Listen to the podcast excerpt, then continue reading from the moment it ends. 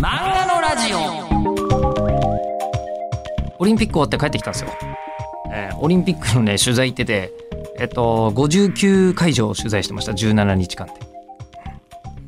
でねあのなのですごい心残りが一個あってあのルックバックずっと読んでなかったんですよ。めちゃめちゃ話題になってたでしょ？藤本達樹さんが、ね、ファイヤーバンチとかのねチェンソーマンって言いますか普通は。今ね。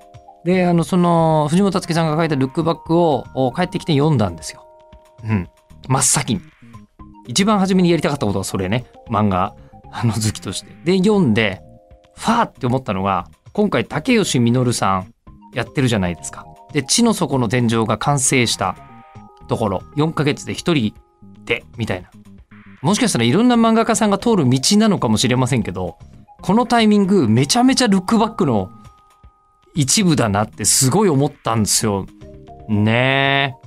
あの4ヶ月かけて書くところ一番初めのこう持ち込み原稿の、うん、ところをすごい感じたんですよ。でそこの完成度はやたらめったら高くてみたいなところからまああちらも話が展開していきますが今回、えー、竹吉実さんに関して言うとえっ、ともうそりゃそうですよ。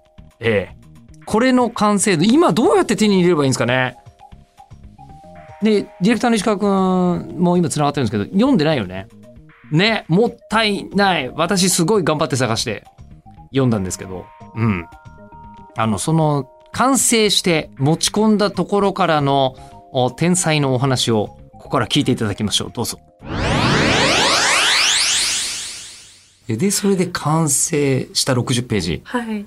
でその完成した60ページを、はい。えっと、スピリッツに持ち込んだんですか？と、5紙ぐらい持ち込あんで。そんなに持ち込んでるんですか、はいははで、一番反応が良かったのがスピリッツだったので。というより、あの完成原稿じゃなくても持ち込みっていいわけですよね？場所による、うんそのその場その場によりますがスピリッツは完成原稿が必要だった。そうですねはは。その当時はそうでした。で今もその時に持ち込んで、はい。もうこのクオリティはもう確実に掲載レベルに達してるわけじゃないですかすでに。えでそれでじゃあの載せようと。あで大賞に選ばれた。あ、はい。いやいやでしょう でしょうと思います。嬉しかったですね、本当に。いやもう4ヶ月バイトも辞めて、はい。あの望んだ甲斐があったというか本当ですね。漫画家になれる、なれるぞってその時思いましたね。その時27歳はい。漫画家になれるぞと思ったかもしれないですけど、はい。まあこう言っちゃなんですけど漫画家さんってめっちゃ厳しいじゃないですか。そうなんですよ。ね、結構みんなその最初に賞を取ってからが大変ですよね。そこから連載までが。これあの我々ラジオパーソナリティでおミュージシャンとはい。ちょいちょい付き合いがあるんですけど、はい。ミュージシャンで大変なのが、はい。デビューする壁ヒットする壁ヒットを出し続ける壁なんですよ。あでこれ漫画家さんも多分本当に同じだなとー思って、はい。デビューするのにまあ壁あるじゃないですか。はい。でヒットを出す壁、うんそしてヒットを出し続けるっていうことに最後なっていって、うんうんうん。えーまあ、その辺行くともう本当浦沢さんとか広金さんとかもとんでもない存在がなわけですけど、うん。あのそのまずデビューを超えて、はい。初めははい。正直じゃあデビューしたらもうなんとかなるって。はい。やっぱりそう。ありそう。は あ思ってましたね。これで一生安泰かと。はい、なんかもう漫画家、まあ連載取ったら漫画家っていうふうには思ってたんですけど、あはいはいはい。なんか賞を取ったのに連載を取れないということなんてないだろうと思っていました。ああ、まあまあまあ、あの、あの、アイドルとかに話を聞くと、はい一ヶ月、だいと1年ぐらい頑張ると東京ドームでコンサートできると思ってたっていう子たちもいる気持ちはすごいわかる。気持ちはわかるんですけど、まあ現実はもうなかなかそうはそうですね。なってなくはいて、で、4ヶ月かけて書き上げたけど、はいまだ連載は始めてないわけですよね。はい。その段階で、はいもう連載のためのアイデアを出してみたいに、まあ編集さんには言われますよね。いや、初めは読み切りをちょっといくつかやってみようかみたいなはい。感じで打ち合わせとかをしていたんですが、はい。なかなかうまくいかなくて、そうこうしている間に、えっ、とそのシュベスタのアイデアを思いついて初めあこういう読み切りを書こうと思ってるんですって言ったらじゃあそれをあの連載の形にしてみませんかって言っていただいてうんなので読み切り掲載とかを経ないでいきなり連載になりましたね。あじゃあそうかあのそこでもう僕は、えっと竹内さんの存在に気づくわけですね。はい、変国のシュベスタに気づいて、なんだこれはって思うわけですよ。僕はまあびっくりするために読んでるっていう話を言うと、そのこう修道院の中に、はい。えーまあ、とりあえずいろんな複雑な事情を抱えて送り込まれたシュベスタがいるんですがそこの修道院がやばいところではい。そのやばいところを、えー意志の力で切り抜けていくんですよ。わかります？空飛んだりと魔法を使ったりしないのです。えーのですが、はい。そのいや確かに意志強ければはいこれできるけどもはい。っていうトリックが次々出てくるんですね。それに、はい。あのもうなんか デスノートみたいにびっくりするんですよ。この使い方で矢神ライトは切り抜けるのかっていうのと同じで、いやいやいやそれできるっちゃ物理法則ではできるけども 無理でしょっていうのを見て僕あの今日それで竹内さんなんか特殊部隊の人みたいな人が来るんじゃないかと思ったんです ごつい感じのそう幾多の七を乗り越えたみたいな ブロンソンみたいな感じの人がいらっしゃるんじゃないかと思ったんですけど、はい女性ですごいびっくりしたんですけどだって変国のシュベスターまず思いつけないですよ。あそうですかね。はいはい。すげえなんかでもその15少年漂流記とか、はいえっ、とあとこの寄宿舎ものっていう意味ではこう飛ぶ教室とか、あと,、えー、とクラバートっていうドイツのファンタジーがあってそこはなんか粉引き小屋みたいなところで主人公がこう徒弟制になっていて働き始めるんですけどそこの親方が実はすごい悪い魔法使いでみたいな話でなんか振り返ってみるとそういうものから結構エッセンスを集めてきてるのかなっていう。だからなんか正統派な物語っていう気も自分ではしてるんですよね。それはねあの、思うんですよ。あの物語って何のためにあるんだろうって、こんなに漫画読んでると思うんですけど、はい、意味のある物語っていうのがはい、時々あって、うんうん。でなのですっごい毎回竹内さんの読むたびに、はい。あそっかこのために漫画読んでんだって思う感じなんです僕。い。いやだからやっぱりそれはもうもうに人類が文学で積み上げてきたあーうんうんうんその文学の物語の力って多分こうよねはい。っていうものがもう子供の頃本当に好きだったし、はい。なおかつ今じゃ自分が作家として出すならってうん。うん言って出てきたわけで。はい。でもそもそもが自分の身の回りにはい。なんかこうあのなんていうんですか言ってしまうと鋼鉄の処女とかないじゃないですか。はい そんな拷問具えあのいや子供の頃近くに拷問具ありましてっていうお家はないでしょうから、はいどこからあのモチーフからしてすごいですからね。もうねそうですね。もう最初はそのすごく意志の強い女の子がもう何年かかっても復讐を成し遂げるって話を書こうと思ってでえーっと先にそういう筋書きがあってで修道院とかは後からついつけていった感じです。あのそれが最終的にとても最高に面白くてドラマチックなのはわかるんですけど、はい。なんていうんですか復讐したいって、はい。あの現実世界ではい。その気持ちを抱えてると絶対生きづらいんですよ。まずい感じになはるんですよ。い、確かに。でも復讐の物語をはい書こうって、はい。今もお話ししてても思わなそうなんですね。あ、あーええなんか復讐したいことあるんですか？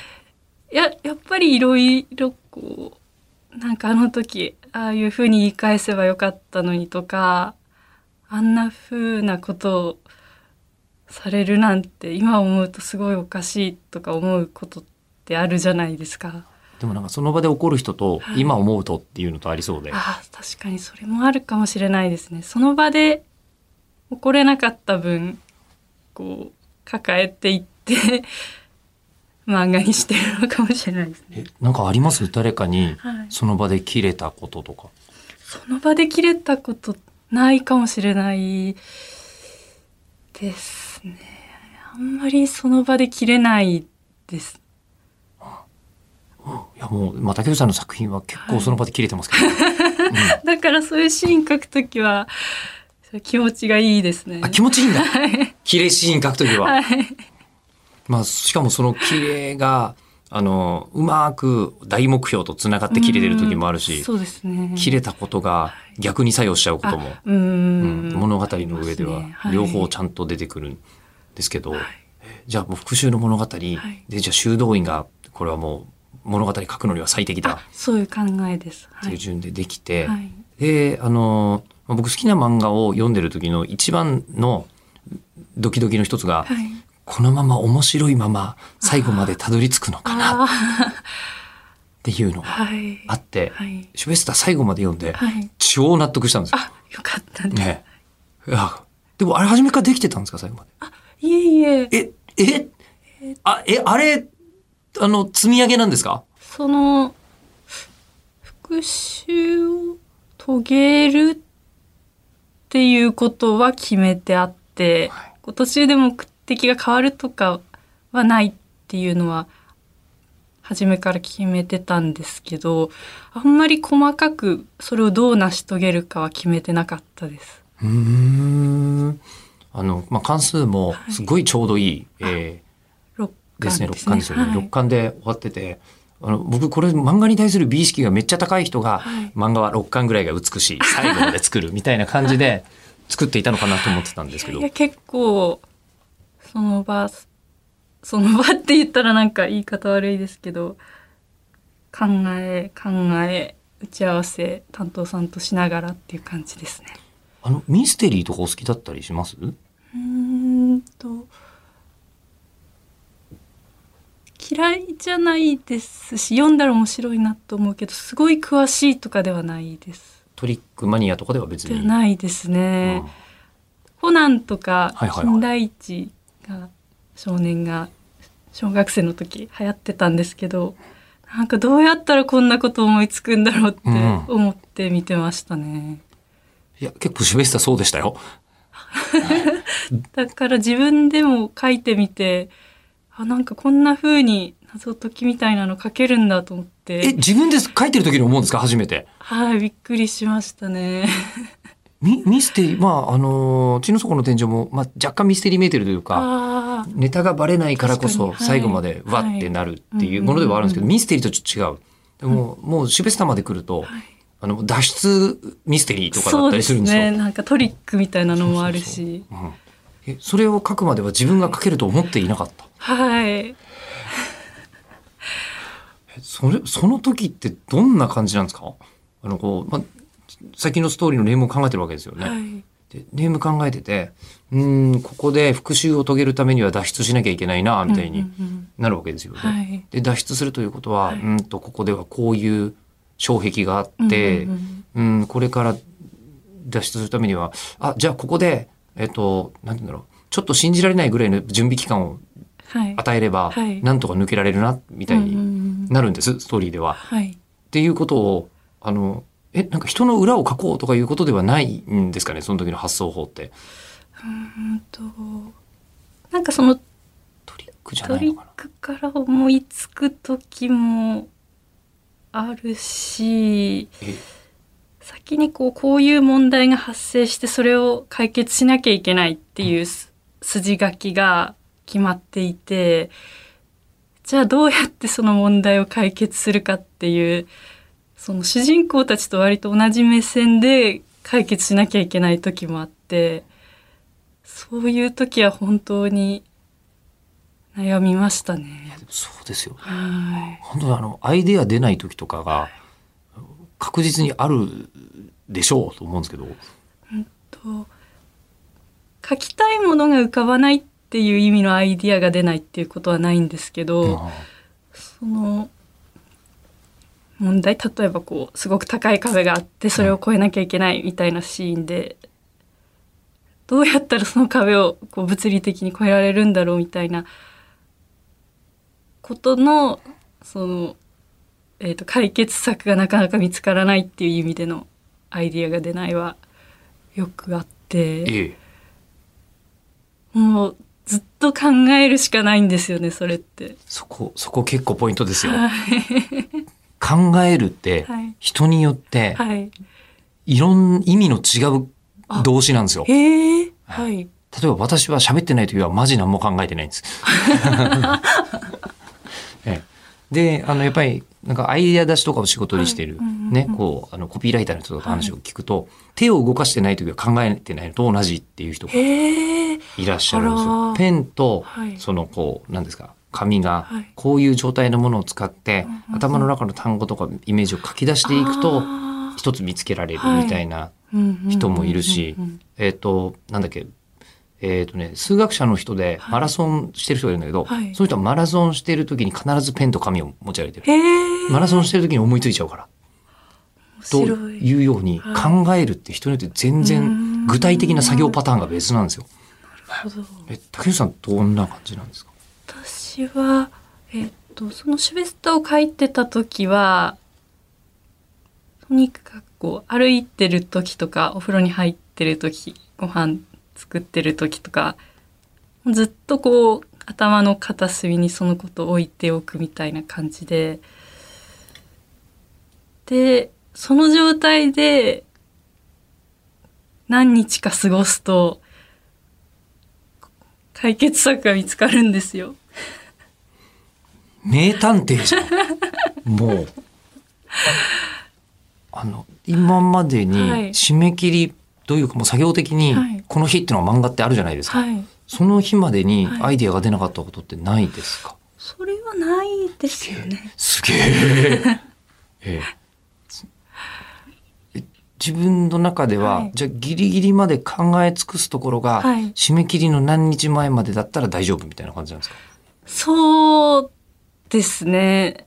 なん、うんと、初めは本当にこのまま一生答えが見つからないんじゃないかって思ってたんですけど、何回もそれをやるうちえ、に、なんちょっと待ってください。一番初めにいきなり超難問来てるじゃないですか。一生思いつかないかもしれないぐらいに悩んだのに、はい、一回超えた。超えたってなって、えままた、また来る。でまた来て、あ今度こそ超えられないって思うけどまたこう1週間とか考え続けたら思いつくっていうのを何回か繰り返してるうちにちょっとその勘どころが分かってきてでそうですね何日か考え続ければ答えが出るっていうことが分かってきました。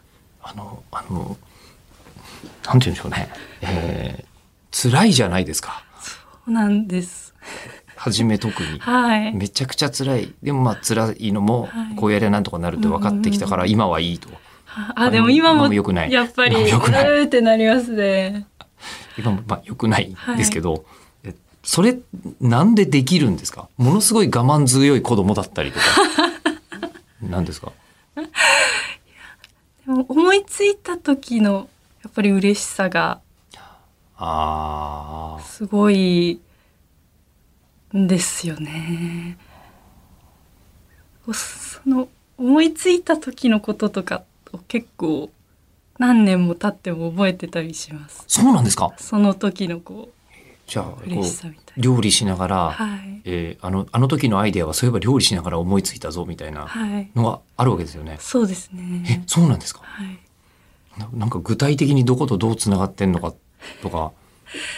えシュベスタのこう最後の本当に最後の決決闘シーンというか、はいとかはあれは結構何回も直したんですけどその最後にあこうすればいいんだって分かったのはなんかこう午前中もずっと考えてたけどな解決策が分かんなくてご飯にしようと思って電子レンジにこう冷凍したご飯を入れて解凍してる時に思いついたんですよ。そんなに具体的に覚えてるんですか？はいめちゃくちゃ具体的。でしかもその前の午前中ずっと考えててっていう時は、はい。もうずっと家のなんか椅子かなんかに座ってそうですね。その時はパソコンの前で考えてました。意識を集中してはい。シナリオを書いてるみたいな感じなんですか、えーっとそうですね。ネームを何えっ、と直しててでもここがなんか良くないっていうのがあってそれを直さなきゃいけないんだけどそこを直すと別のとこに繋がんなかったりとかして、ちょっとこうパズルみたいになっちゃうんですよね。ああ。その時はもうネームもパソコンで書いてらっしゃる？と時期によります。今はえっ、と今は紙に書いてますね。ネームは？紙に書いたやつをパソコンに取り込んでとかなんか何工程かあるんですけどその時はもうパソコンの前にいて、電子レンジに行って解凍してる最中に思いついた、はいチーンみたいな。